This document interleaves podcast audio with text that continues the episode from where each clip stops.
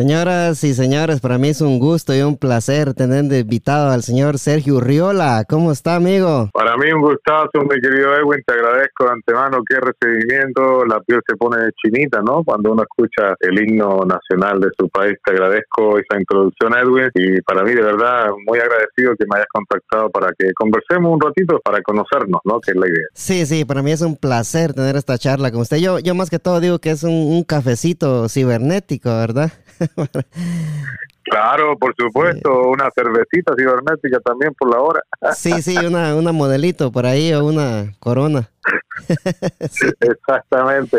Sí, Sergio, este, yo siempre comienzo las, eh, las entrevistas preguntándole a mis invitados que, ¿qué, qué le recomendaría usted a los, a los jóvenes que vienen eh, eh, creciendo, vienen para arriba, que quieren dedicarse a lo que es la comunicación? Bueno, eh, siempre es bueno, ¿no? Incentivar y motivar a la juventud, este, en cualquiera que sea, ¿no es cierto?, el interés que ellos tengan, ¿no? A los que les gusta esto de la comunicación, te voy a contar mi experiencia. Sí, sí, por Este, favor. sí. Porque, porque todos nosotros fuimos jóvenes y, y, y todos no- todos cuando somos jóvenes, cuando somos adolescentes, soñamos, ¿no es cierto?, con, con el trabajo o la profesión o, o lo que queremos ser en la vida, ¿no? Más allá de, de que si es profesional o no, pero uno siempre sueña con lo que quiere ser en la vida. Sí, sí. Y, y, y yo, cuando era pequeño, te voy a decir, vengo de una familia muy humilde en Chile, muy humilde, y con mis hermanos jugábamos con unas, no sabes si allá, tú me decías, Edwin, que eres de Guatemala, eh, eh, allá en Guatemala venía como las verduras o los tomates, por ejemplo, como en cajitas de madera, ¿no?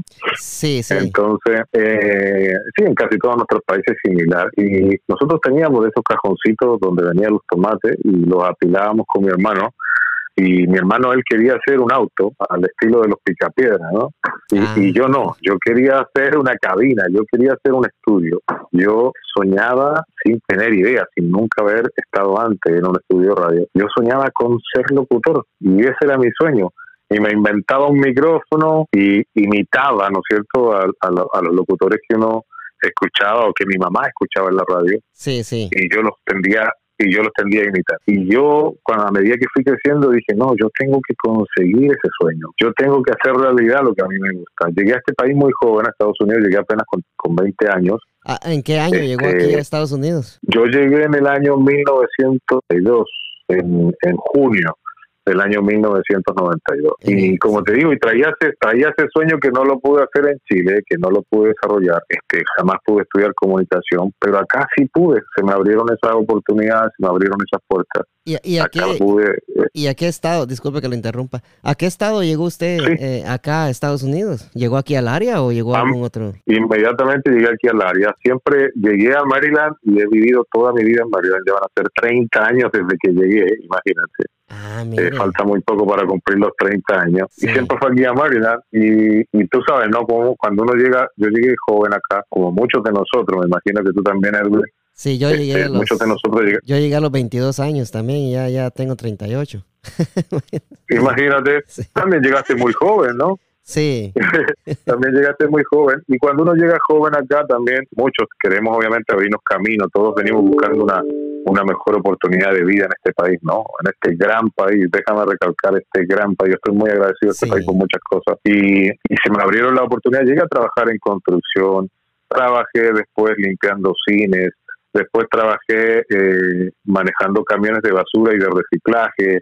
Eh, y mientras, y mira, y aquí quiero hacer un par, mientras yo trabajaba eh, en camiones de basura y reciclaje, escuchaba las radios locales y decía, yo tengo que, no sé cómo, pero yo tengo que, que y a llegar. eso, tengo que llegar a eso, y Sí. quiero hacerlo. ¿Y qué, y qué y- radios y y- qué radios escuchaba usted en, en ese tiempo? ¿Que, ¿Cuál era la radio la que, que estaban pegadas en, en- como en el 92, eh, al año que llegó acá usted? Bueno, más que estaban pegadas, eran las dos únicas que podías escuchar, que era Radio Mundo y Radio América. Eran Ah. las dos radios que, que, que existían, no había más radios que, Sí, esas dos, sí. ¿no? Entonces uno se cambiaba de una a otra dependiendo de lo que le gustaba escuchar y, uno decía, yo, yo decía en lo personal, yo tengo que llegar. Bueno, sin hacerte el cuento más largo, este estudié, me preparé hasta que logré conseguir una certificación en comunicación acá y ahí comencé a tocar fuerte y bueno, después se me dio la oportunidad de trabajar en radio por muchos años, más de 15 años haciendo radio eh, en un programa en las mañanas todos los días, donde tuve esa gran fortuna de estar todos los días al aire por cuatro horas compartiendo con la gente por muchos años. Y hoy ya un poquito más desvinculado de los medios, pero no tanto porque igual sigo manteniendo mi programa de los días sábados sí, en Radio La Jefa 700, la Radio La Jefa 700. Así que ahí estamos. En las inolvidables, en la jefa.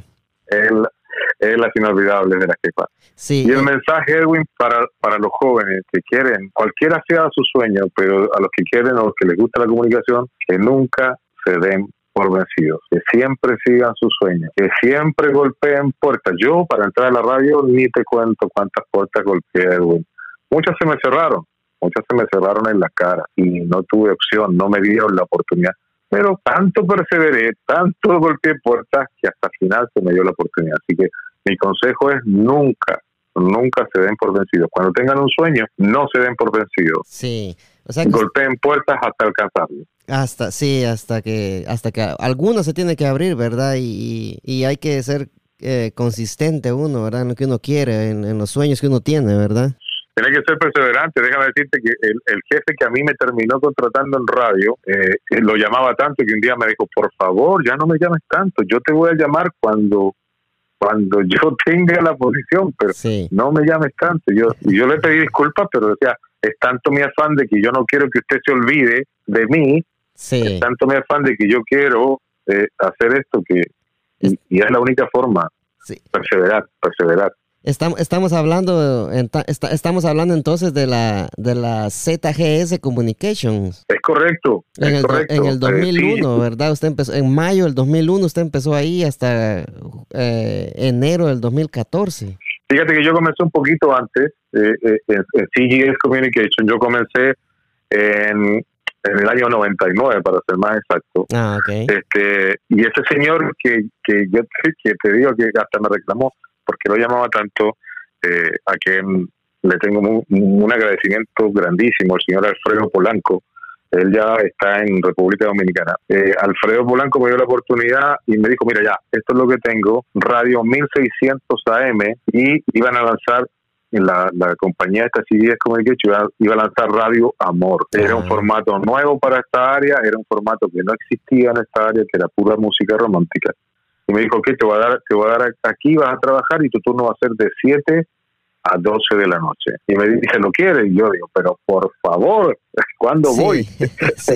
El- allá, en, Imagínate. allá, en- allá en Guatemala le dicen el turno de los tecolotes. Bueno, y yo creo que todos los que los Sí. que trabajamos en comunicación eh, comenzamos de esa forma, eh, comenzamos así, comenzamos en los turnos y en los horarios que, na- que ningún locutor ya profesional o que ningún locutor conocido quiere hacer. Yo, Entonces así comencé. Sí, yo, yo, yo, yo me, me volvería loco si me dieran un turno así. Yo quisiera un turno así. Para empezar, Y- y- ¿verdad? y bueno, Sí.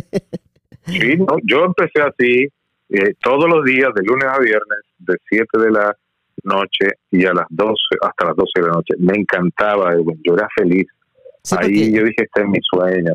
Sí, porque a las 7 de la noche todavía hay, hay bastante gente escuchando y pónganle la gente que trabaja en panaderías, en, en las tiendas, a como, eh, eh, rellenando los estantes a medianoche. Toda esa gente lo escuchaba usted, me imagino, ¿verdad? Y, y de verdad uno, bueno, y cuando uno recién entra a esto de la radio no piensa en eso, ¿no? Uno, yo por lo menos realmente este, eh, estaba feliz de, de poder hacer lo que a mí me gustaba, ¿no? Sí, Y, y no, no me ponía a pensar mucho cuántas personas me, me estaban escuchando, pero claro, con el tiempo tú te vas dando cuenta cuando eh, la gente te empezaba a llamar, que el saludo, que la canción, o que te llamaban simplemente para decir, mire, qué bueno el programa, me gusta. Y ahí uno, se empezó- y ahí uno cuando interactúa con la gente, ¿y usted qué hace? Al cual, como tú dices, no, yo soy panadero, no, yo trabajo en un restaurante aquí en la cocina, lo estamos escuchando, no, yo estoy aquí eh, repartiendo delivery, yo trabajo de noche y lo estoy escuchando. O sea, eh, es maravilloso. esa es la, Así que el consejo para los jóvenes es perseveren, muchachos, que se puede. yo creo que esa es la, la gran satisfacción, va, que, que, cuando le llamen a uno y digan, lo estamos escuchando aquí, es- estamos trabajando y lo, lo escuchamos y está bueno su programa. Yo creo que no hay nada mejor que, que escuchar eso, ¿verdad? Es increíble, es increíble. Este, después, con el correr del tiempo, esta misma compañía me ofrece a mí eh, irme al tour. Bueno, yo fui escalando, ¿no? Estuve un tiempo en la noche, después me dijeron vete al horario de la tarde, me fue fantástico, me gustaba, me encantaba.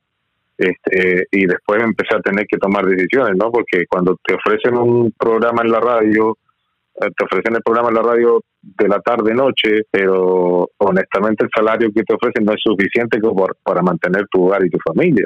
Claro. Entonces, cuando te cuando te ofrecen un horario así, perfecto, porque yo seguía trabajando en mis camiones durante la mañana, madrugada y trabajaba hasta las 12 de la noche en la radio fenomenal, ¿no? Pero cuando después te dicen... Era, era un horario que, que, que, le permitía a usted tener dos, dos trabajos, por decirlo así, ¿verdad? El de, el, de los camiones y el de la radio, que, que se, eh, ¿cómo se dice?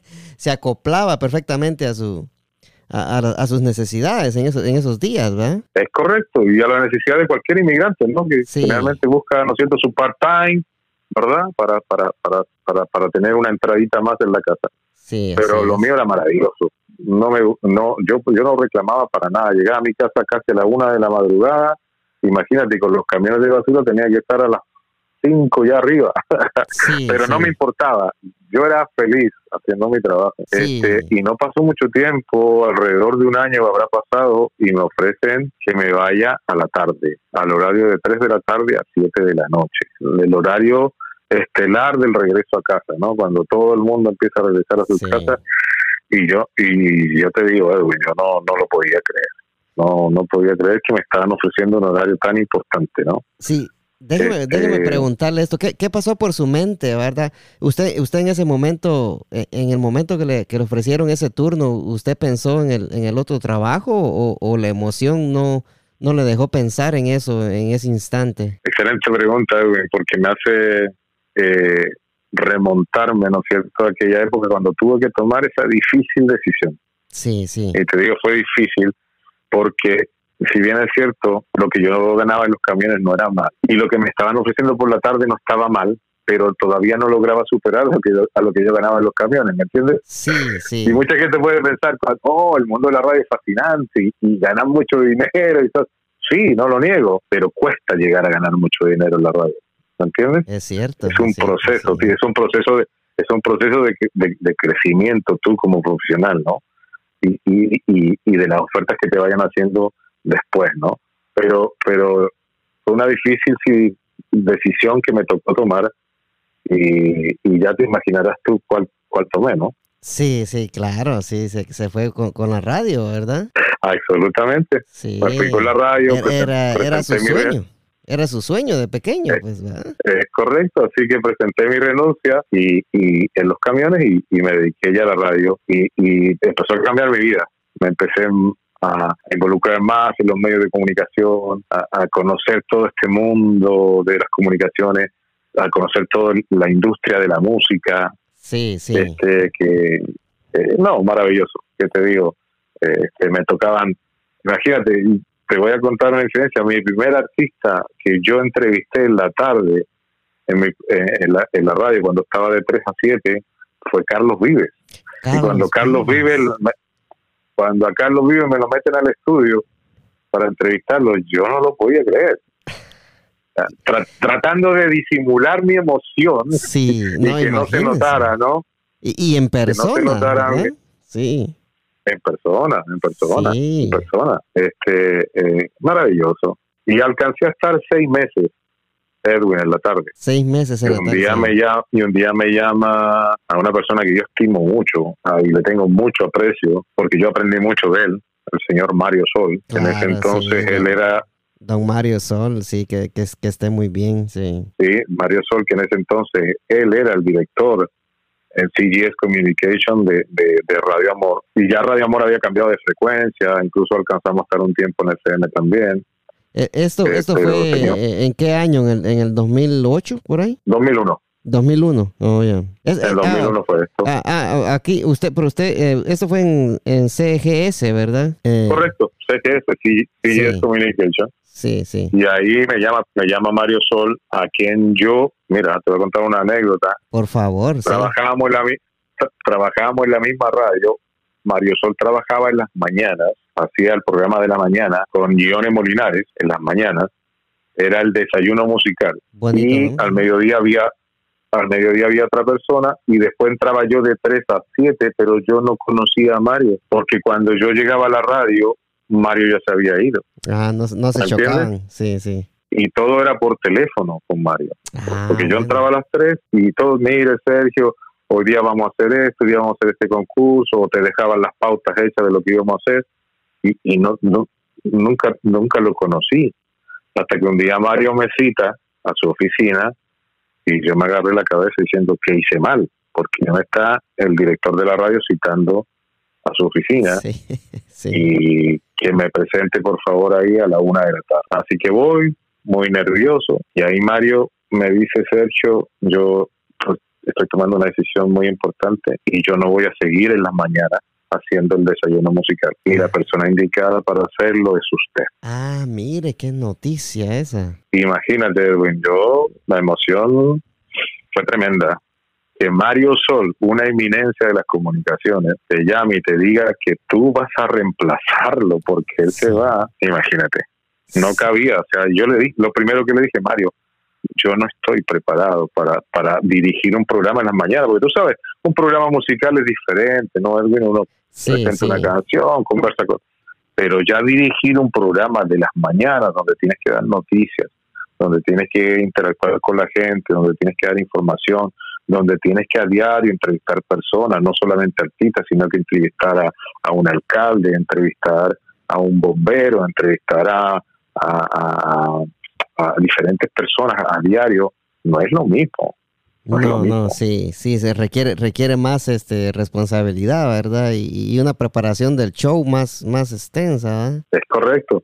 Y Mario me dijo, no, Sergio, no, no, no se preocupe, usted cumple con todos los requisitos. Y yo, Mario, ¿está seguro? De verdad, sí, no se preocupe. Y así, Mario Sol fue el que me lanzó a las mañanas y permanecí de las mañanas que casi 15 años. Casi 15 años en la mañana. Imagínate, todas las mañanas, de lunes a viernes, de, de 6 de la mañana a 10 de la mañana, todos los días.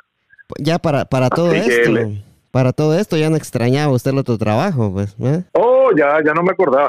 Sí, sí, mire que cómo es de grande Dios, ¿verdad? Él, él actúa de una forma muy bonita, ¿verdad? Por supuesto, y, y déjame decirte que todavía tengo amigos, que todavía somos amigos, incluso yo soy este padrino de uno de ellos de su boda, de que fuimos, nos hicimos amigos manejando camiones. Ah, mire, mire, Todos, a mire, todos. mire qué, a qué todos todavía los tengo de amigos. Sí, eso, eso dice mucho de usted, ¿verdad? que es una, una muy buena persona y, y le agradezco otra vez por tener esta, esta charla conmigo. Este, eh, está quedando muy buena, ¿verdad? Y yo creo que a la gente le va a No. gustar mucho, sí. No, muchísimas gracias a ti, Edwin, como te dije, por, por la oportunidad. Sí, Y a mí me gusta contar la historia no porque uno de pronto caiga un poquito en el egocentrismo, ¿no? De, pero me gusta contarla porque quiero que sirva. Tú me decías cómo motivamos a los jóvenes. sí, pero también no solo a los jóvenes, sino cómo motivar a la gente, Edwin, sí. no, de que de que se de, de que se puede lograr cosas en la vida, que no es no es tan no es tan alejado como uno piensa o tan imposible como muchas personas creen. No, sí, ese es muy buen consejo que usted está dando ahí. Sí, no, a mí me encanta esa, esa historia. eh, eh, las dos que me ha contado hasta ahorita son, son este, hasta a mí se me paran los pelos pues, de los brazos aquí. Eh, que, que cómo, cómo la, la vida lo trató, ¿verdad? De, bien cuando llegó a lo, a lo que es las comunicaciones, ¿verdad? Y, y pero todo esto lo ha logrado usted por, por el esfuerzo y la, la dedicatoria que le ha puesto usted a su carrera como, como comunicador, ¿verdad? Y eso es lo que, lo que los gerentes y los dueños de la radio miran. Sí, por supuesto. Y fíjate que también yo creo que lo que a mí me, me, me sirvió tal vez, y créeme, y te lo digo con mucha honestidad, que en el mundo de las comunicaciones también lo aprendí yo, y en el mundo de la radio mayor- mayormente también lo aprendí yo, que te tomas con dos tipos de profesionales o dos tipos de, de, gente que, que le gusta hacer este trabajo. Y, y son las personas que les gusta la fama, que vamos a decir las cosas claras, un artista se convierte en artista porque le gusta la fama, le gusta el aplauso. Entonces un conductor de un medio de comunicación o un locutor también, obviamente, le gusta, le gusta, le gusta que le vaya bien y le gusta la fama. Sí, Pero sí. también entra, pero también entra otro tipo de personas que de verdad encuentra en la radio una pasión. Y yo me considero que estoy dentro de ese, de ese grupo de los que nos gusta la radio por pasión, porque la amamos, porque la respetamos, porque la radio tiene una magia que yo siempre lo he dicho que es única, que no lo tiene la televisión y no lo tiene ningún medio, ni siquiera los medios digitales de hoy en día. No. Que ni siquiera lo tiene este, este podcast que tú vas a hacer hoy conmigo. Sí, sí, es la radio tiene la radio la radio tiene esa magia mi querido Edwin, que es la comunicación inmediata. Exacto. Que donde yo digo, ¿qué piensas tú si hoy día nos vestimos de rojo o de amarillo? ¿Qué piensas tú? Llámame. Y esos teléfonos revientan. Sí. Y que la gente participe y que la gente a mí en las llamadas me ha pasado de todo, gente que me regañó, gente que le, me decía que yo no, yo no le caía bien, o gente que me agradecía porque los hizo reír, eh, de todo. Pero tiene la radio esa magia. Sí. te repito, ningún medio, ningún medio de comunicación hasta el día de hoy lo tiene. Y la radio siempre ha perdurado en terremotos, en cualquier desastre. La radio siempre es la, que, la única que sobrevive, ¿verdad? Como decía don, don, don Tony Alvarenga, porque yo le preguntaba a don Tony que por qué él no tiraba eh, su programa por Facebook Live.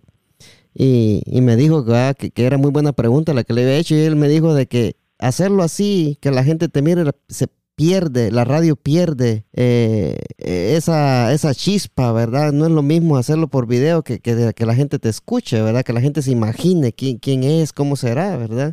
El locutor y, se pierde, se pierde la magia, sí, con video, Messi. Por eso es que él no había hecho no, no, no va a ser eh, Facebook Live, me decía él. Es correcto. Yo hago Facebook Live en mi programa Inolvidables, lo hago.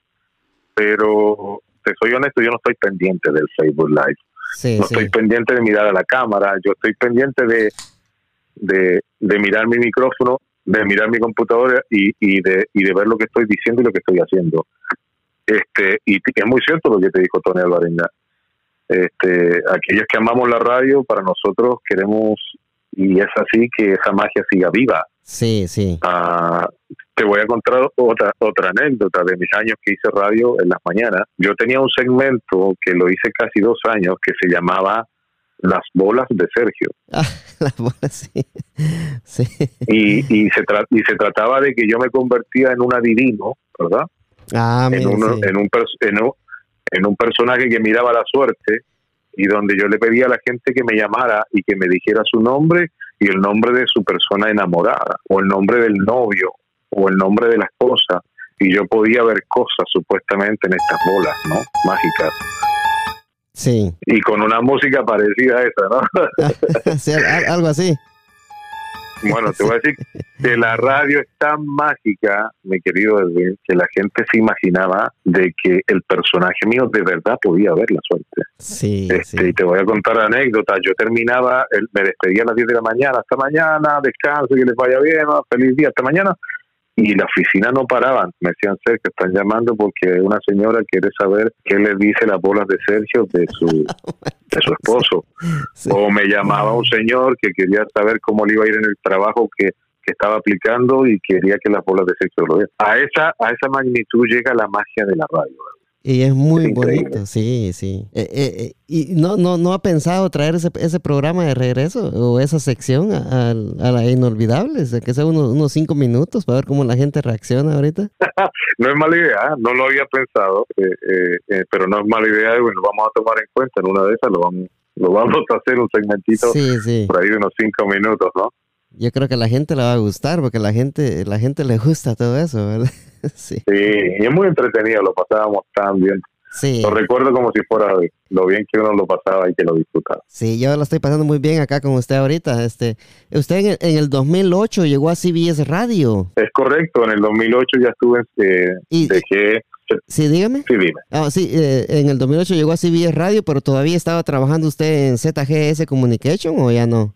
No, no. Este, CGS, yo salí de CGS, el proyecto terminó eh, después de, de, muchos años que trabajé con ellos. El proyecto terminó y este yo me fui a trabajar en ese entonces con CBS, estuve trabajando para Radio El Sol cuando era 99.1. Cuando esa, esa, trabajé por un esa, esa era la mejor señal que había aquí en el área. Es, yo creo que esa ha sido la, señal de, de radio eh, más grande en cuanto a señal que yo he trabajado. Una potencia extraordinaria. Y muy agradecido ahí de Araceli, que era la directora de esa estación, que me dio la oportunidad junto a Juan Romero, un salvadoreño extraordinaria persona, que me dio la oportunidad en el sol. Este, y estuve haciendo también gracias a la colaboración de JR, muy amable persona él, muy buen compañero de trabajo, hicimos el, el Top 20 Latino. Ese programa a mí me encantaba porque hacíamos las 20 canciones más exitosas de la semana. y me encantaba hacerlo, me encantaba producirlo. Ahí también conocí otra faceta. El sol era un formato diferente al que yo había trabajado. Era más tropical y también era más juvenil. Y cuando Araceli también me, me, me propuso trabajar con ellos, mi pregunta era, pero yo voy a pegar acá. Y me decía, usted sí va a pegar, me decía porque usted, usted tiene esa capacidad de poder adaptarse muy bien. Y fíjate que estuve dos años con ellos y, me fue fenomenal. Me encantaba, me encantaba hacerlo. Fue una experiencia única. Encontré una radio donde hay una tecnología muy, muy, muy al, momento, por así decirlo. Lo disfruté al máximo, me, encantaba, muy, buena, muy buena onda, por así decirlo de parte de los compañeros también de, Radio Sol de ese entonces. Y bueno, ahí estuve hasta el 99 cuando me llaman de CGS a, nuevamente para trabajar con ellos en lo que fue a hacer Radio Romántica 900, que ahí donde fue lo último que estuve haciendo en las mañanas. Ah, mire.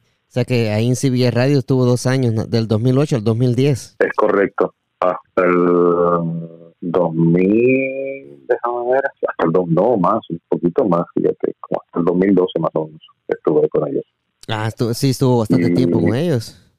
Sí, y ahí la, la radio que es 900 se terminó en esa época. Eh, y no, ahí fue que cada uno de nosotros, de los que trabajamos para 900M, este, tuvo que hacer su maleta para la casa, porque este medio también es un poquito ingrato, eh, en el sentido de que tú sabes cuando entra y, cuando estás creyendo tú que está todo bien, está todo en orden, pum, vienen órdenes administrativas y cambia todo, a veces de golpe, ¿no? Y, te golpea fuerte cuando sobre todo te dicen de un día para otro o de una semana para otro que, el proyecto ya no va más y que el proyecto se termina. Sí, así, me, así me estaba contando Diamond Boy. Eh, que él trabaja en Filadelfia en una radio y, y, le dijeron, este, despidieron a todos el mismo día, de un, de un rato para otro. Sí, la radio, la radio es, eh, es cruel por ese, ese sentido en veces, ¿verdad? Sí, yo lo viví en dos oportunidades. Lo viví cuando trabajé para Mega Communication, este, también, que me tocó que el proyecto terminó así.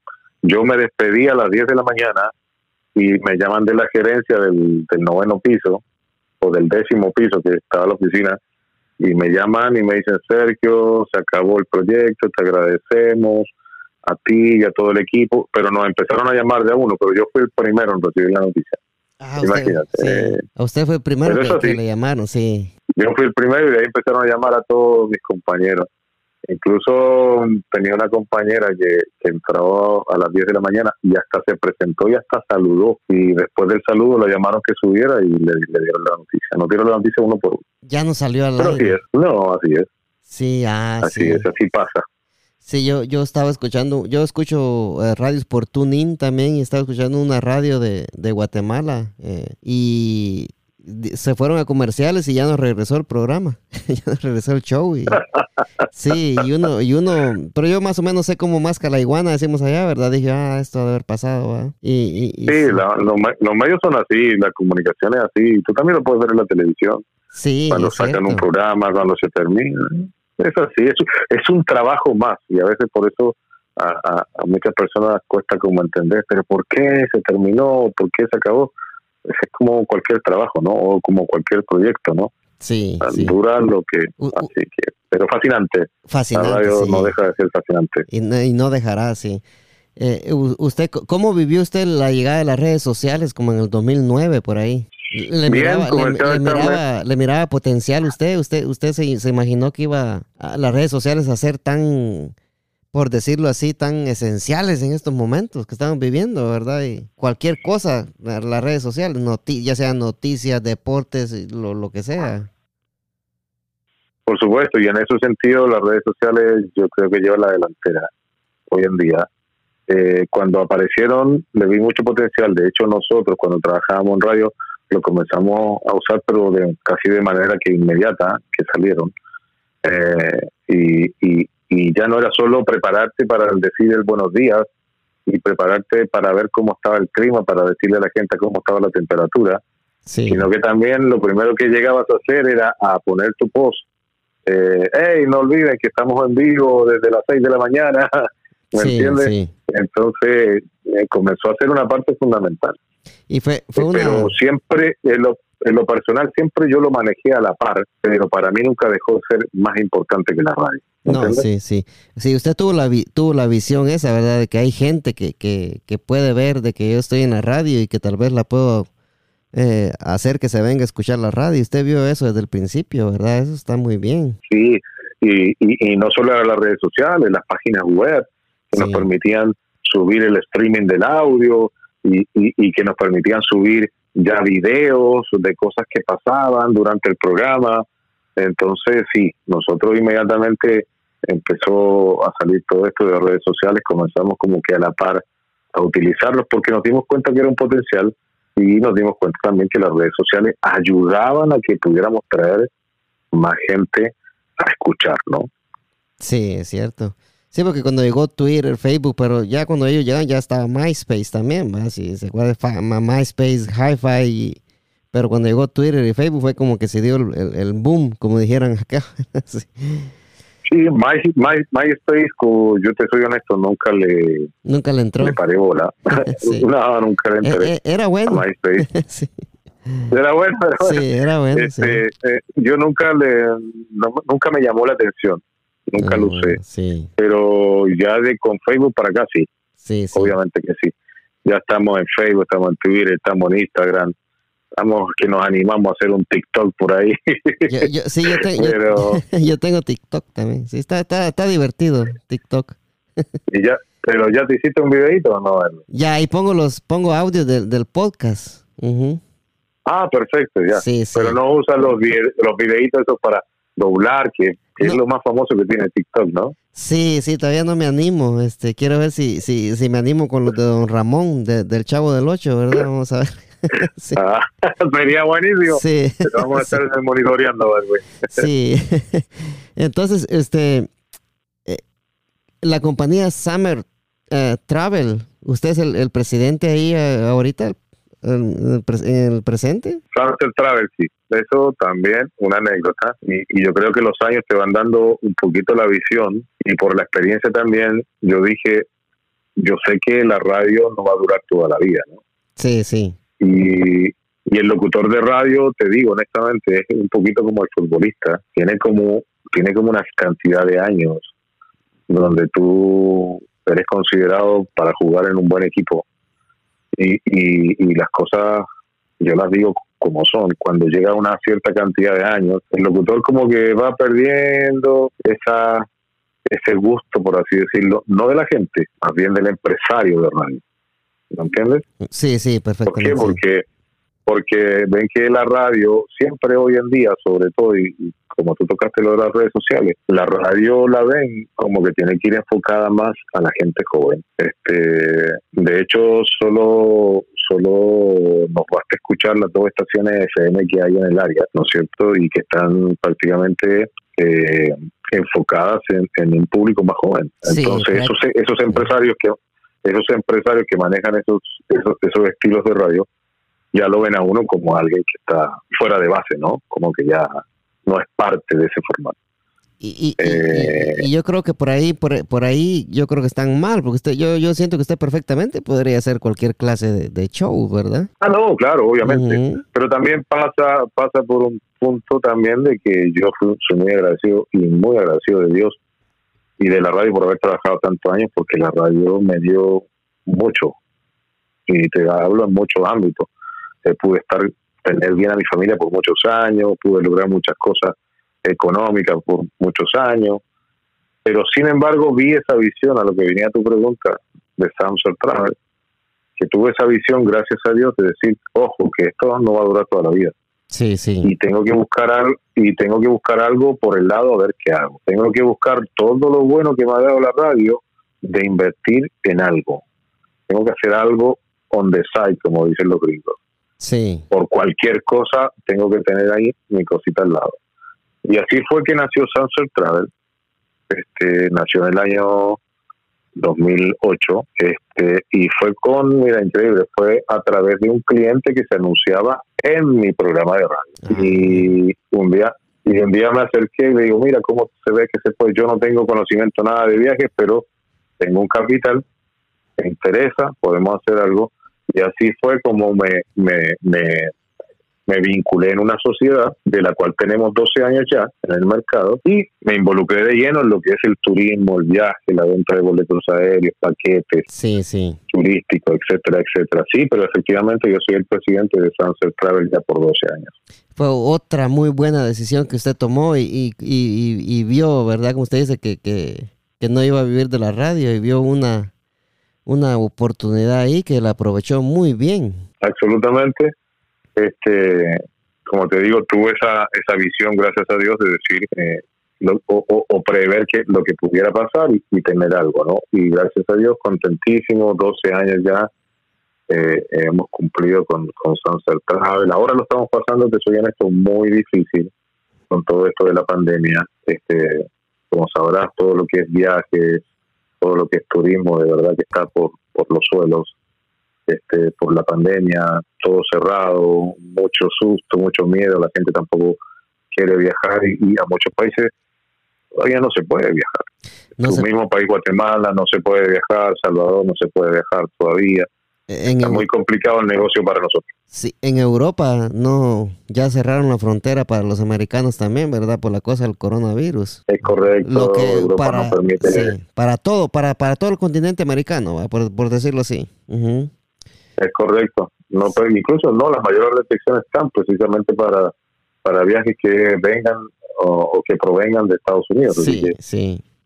Está, muy complicado el negocio para nosotros, así que aprovecho mandarle un saludo a todos los colegas que trabajan en la agencia de viaje, de que tenemos que resistir, tenemos que aguantar, tenemos que ¿Cómo? Tenemos que estar ahí. Eh, eh, esto está, este, está bien interesante y me llama la atención. ¿Cómo, cómo, ¿Cómo una agencia de viajes sobrevive esta, e, esta pandemia? O sea, este, ¿están, están teniendo pérdidas ahorita, Sergio, con, esto de, de, la venta de boletos?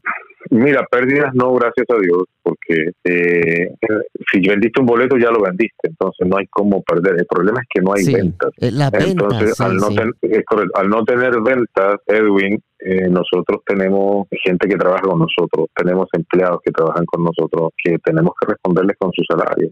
Exacto. Tenemos tenemos renta que pagar, tenemos seguros que pagar, eh, todo lo que implica tener un negocio, ¿no? Que muchas personas a veces dicen, oh, pero tiene un negocio o tiene billetes. Sí, sí. Pero tener un negocio implica muchísimo gasto.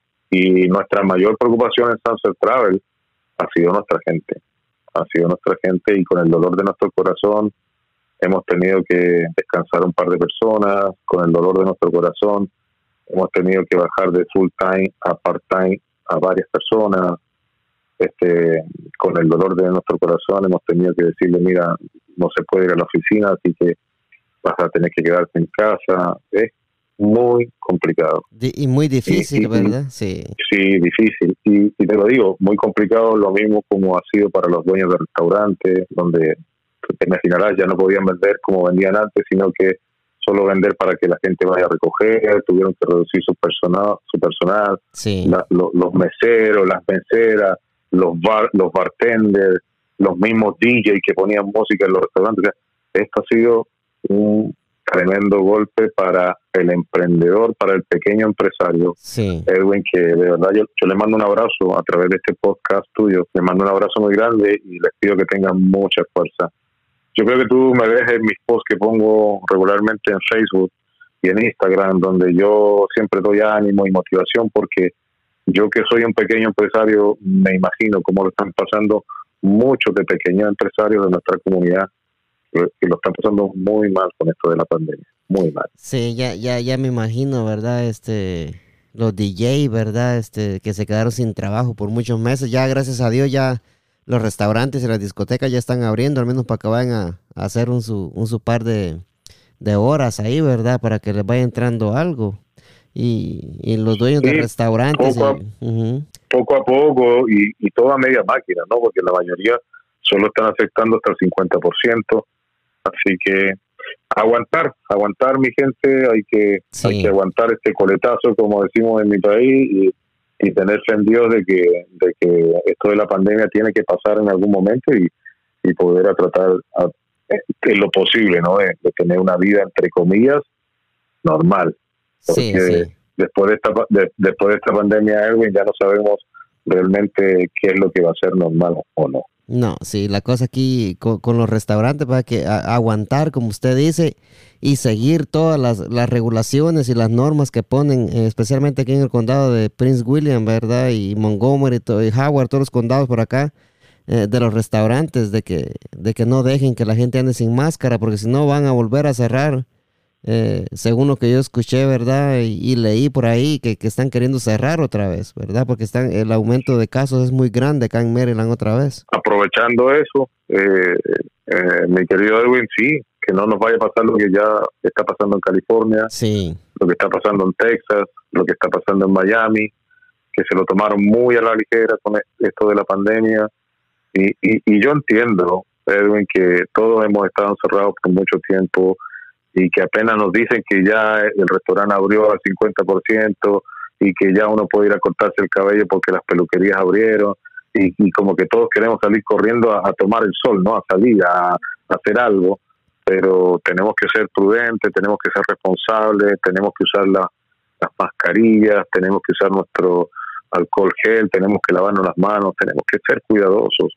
Y lo que yo le digo a, a mi gente cada vez que puedo que les mando un mensaje a través de mi programa de radio, inolvidable. Siempre le digo, si vamos a ir al supermercado, que vaya uno solo, no tiene que ir toda la familia.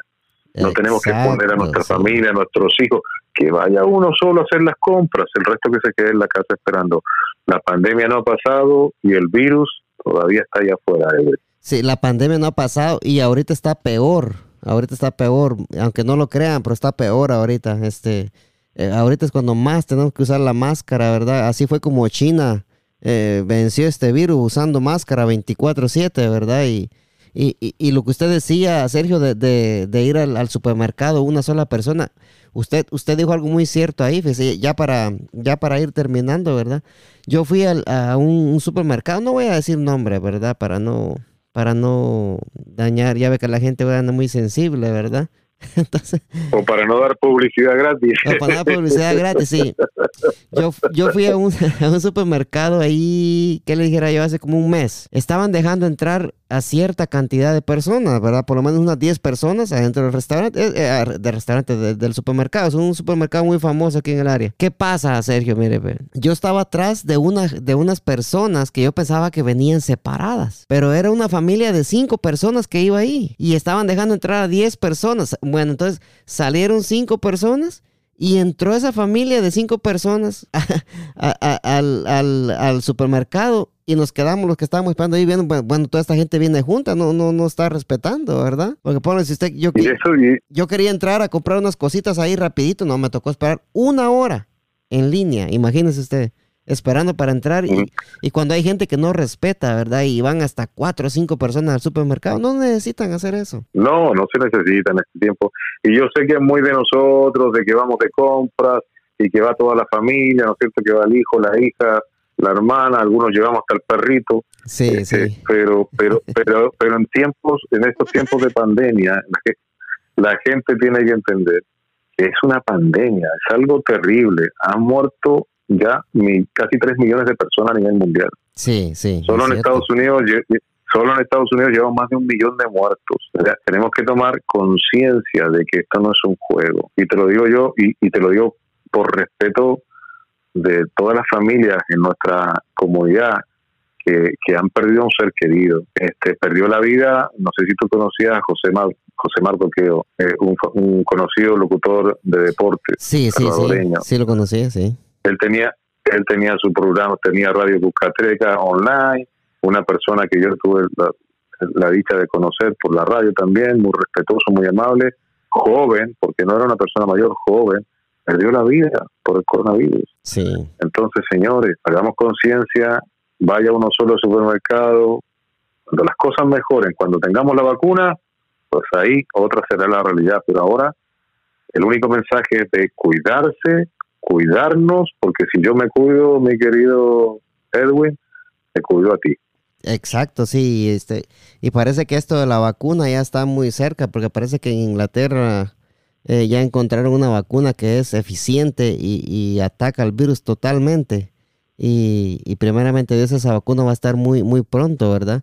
Eh, dándole los, los casos, eh, sí, los casos de, de, aquí en Estados Unidos, en Estados Unidos hay 3.9 millones de infectados hasta el momento.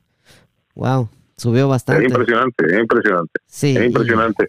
Eh, la, tú hablas de la Universidad de Oxford en Inglaterra, que aparentemente la tiene, pero aquí, hoy me enteré que aquí, y en, nuestro DMV, en nuestra área, hay un hay un, lugar donde la están preparando y aparentemente ya está casi, casi lista.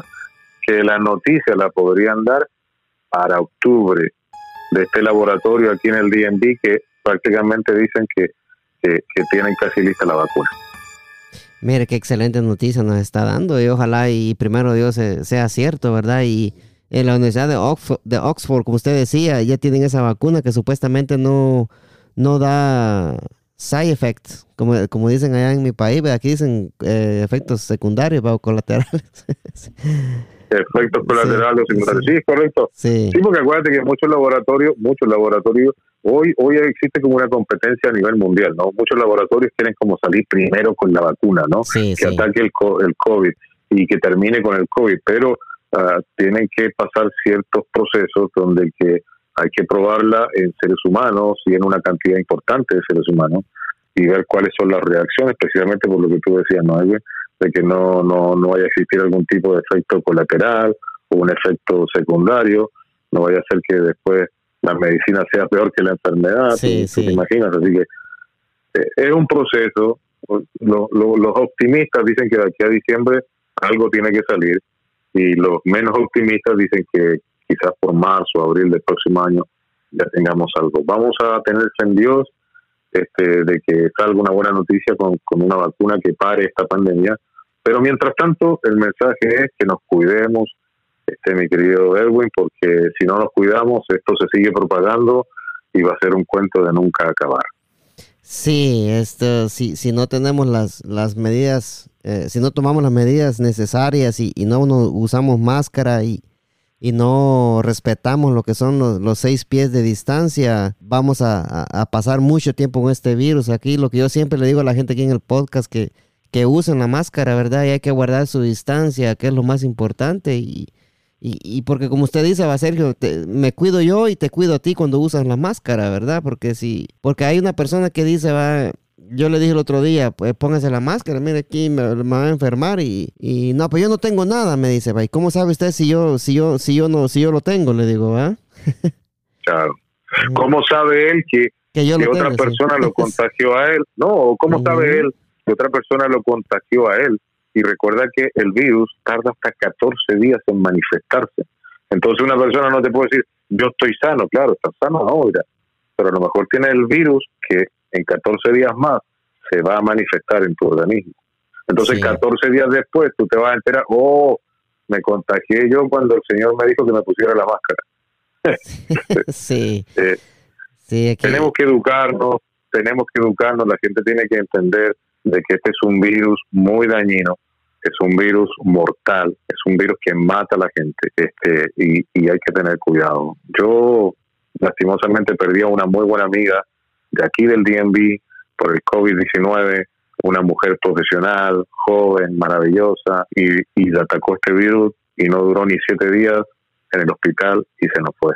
Así de dramático es este virus. Siete días. Siete días nada más en el hospital. Sí, la cosa y dos días antes, y dos días antes en el y dos días antes ella en el hospital nos comunicó que, que tenía miedo, tenía miedo porque sentía que ya no podía respirar. Imagínate, dos días antes y después nos enteramos de la noticia que falleció. Sí. Este, te lo cuento, te lo cuento para que toda la gente que escuche tu podcast este, se dé cuenta de esta enfermedad. Esto es, real, es verdad. Tenemos que tomar conciencia de que debemos cuidarnos. Sí, la cosa, verdad, que, que este virus me, puede agarrar a, mí, le puede agarrar a usted y no nos va a hacer nada, pero puede agarrar a otra persona y lo va a matar, ¿verdad? Este, este Eso sí. es un virus muy peligroso y, y, y si nosotros lo agarramos y nos vamos para la casa, vamos a infectar al abuelo, a la abuela, a la mamá y, y, por, y se muere la abuela o se muere la mamá, ese cargo de conciencia va a quedar en uno, ¿verdad? Y por eso hay que mejor cuidarse y, usar la máscara y siempre tener sus precauciones debidas cuando uno anda en la calle, ¿verdad? Y los niños, Edwin, los niños son los mejores transportadores de esta enfermedad. Los niños se pueden contagiar, no manifiestan ningún síntoma, pero se transforman en transportadores, o sea, ellos pueden estar dispersando el virus y ni cuenta nos damos. Sí, los niños son, son, la mayoría son asintomáticos y, no, no, no, no reflejan ningún síntoma, ¿verdad? Es cierto. Es, correcto. Sí, Sergio, ya, ya para ir eh, cerrando este, eh, esta entrevista me, gustó mucho. Yo, yo, no, yo no creo que fue, una, una charla que tuvimos, un café aquí virtual que nos tomamos.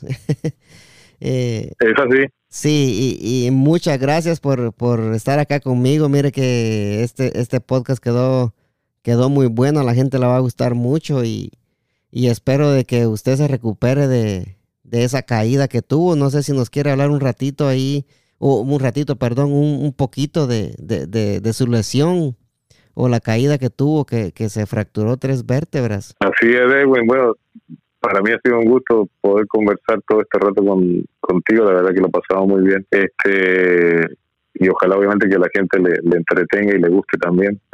Y bueno, sí, lastimosamente tuve una caída desde la escalera de mi casa este, el día primero de junio y lastimosamente caí por la escalera y caí muy mal y me fracturé tres vértebras eh, transversales. Este, bueno, me tuvieron que llevar en ambulancia, estuve en emergencia tres días en el hospital. Este, y ya estoy en recuperación, estoy en terapia. Los médicos piensan que de aquí a septiembre ya voy a estar bien.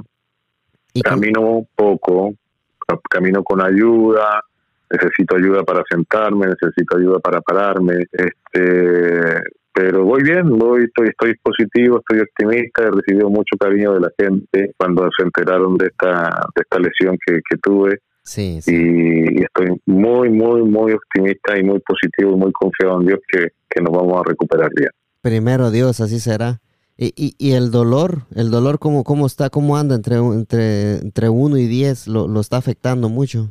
Bien te sabes esa pregunta, pues ya conversamos fuera de micrófono sobre eso, de que generalmente los médicos te preguntan, Sergio, ¿cómo estamos hoy día? ¿Cuál es el dolor? O la terapista cuando viene a mi casa a hacerme la terapia me dice, Sergio, ¿cómo está el dolor del 1 al 10? Del 1 al 10 estoy en un 3 ahora mismo. Ah, está, está bien, ¿verdad? O sea, el dolor no es, mucho, sí. No, no es mucho, es soportable, pero ojo, con medicina. yo dejo de tomar una medicina porque a veces intento, no soy muy amigo de tomar medicinas yo. Sí. Entonces intento no tomármela de la noche, pero ya a las 2, 3 de la mañana no puedo conciliar el sueño por el dolor. Ahí se sube como a 5, por así decirlo. Sí. Y entonces tengo que tomarme la medicina. Pero, pero cada vez mejor. Si yo cuando salí del hospital mi dolor era 8, imagínate. 8. Eh, cuando tuve el accidente llegué con 10 de dolor al hospital. Este y estuve tres días y, salí más o menos con dolor 8 y de ahí ha ido mejorando y bajando bastante. Así que, te repito, estoy muy confiado en Dios, estoy positivo, eh, he tenido, como te digo, eh, la ayuda de mucha gente, gracias a Dios, que ha estado conmigo en estos momentos complicados, no solamente complicado por el accidente, sino complicado por, por mi negocio, que lo hablábamos recientemente, por la pandemia, porque estamos sin trabajar desde marzo, muchos de nosotros, imagínate, así que, pero estamos positivos, gracias a Dios estamos positivos de que las cosas van a mejorar. Sí, hay que la, la fe y la esperanza es la última que se pierde, ¿verdad? Por supuesto, mi querido y en estos tiempos, mientras tengamos vida, salud, en donde tengamos un techo que nos cobije y tengamos un plato de comida, somos tremendamente bendecidos. Amén, sí. Sí, ya, ya para ir terminando, mira, esto, esto es, un, es como un medio jueguito que, que, que yo quería hacer y es la primera vez que lo voy a hacer. Le voy a mencionar tres eh, ya sea nombre o, cosas, y usted me, responde con, un, con una sola palabra, ¿verdad? Ok, perfecto. Sí, eh, voy a empezar, este, Chile. amor. Trump. Detestable. Coronavirus. Maldiciones. Muy bien, sí. Gracias, Sergio. Este, como yo siempre me despido con la bendición de Dios Padre Todopoderoso y Eterno. Venimos duro, Sergio. Muchas gracias. Gracias a ti, Edwin, por esta oportunidad. Este, espero que te haya gustado esta conversación y que también a la gente le gusta. Eh, te deseo lo mejor siempre, aunque no nos conocemos personalmente. Va mi abrazo ahí virtual y siempre desearte lo mejor para ti y los tuyos. Gracias. Algún día nos vamos a conocer primero Dios y sí me encantó esta entrevista y a la gente yo sé que le va a gustar este y a la próxima. Ojalá que haya una, una segunda vez. A mí me, me gustó mucho, ¿verdad? Y ojalá que aquí entre un par de meses nos sentemos y nos tomemos otro cafecito y nos pongamos a hablar un poquito más. Fantástico, porque se quedaron muchas cosas en el tintero. Quedamos de contar de mi viaje a Guatemala. Este, así que no, con mucho gusto hacemos otra Edwin, te mando un tremendo abrazo. Gracias y hasta luego. Hasta la próxima. Fuego.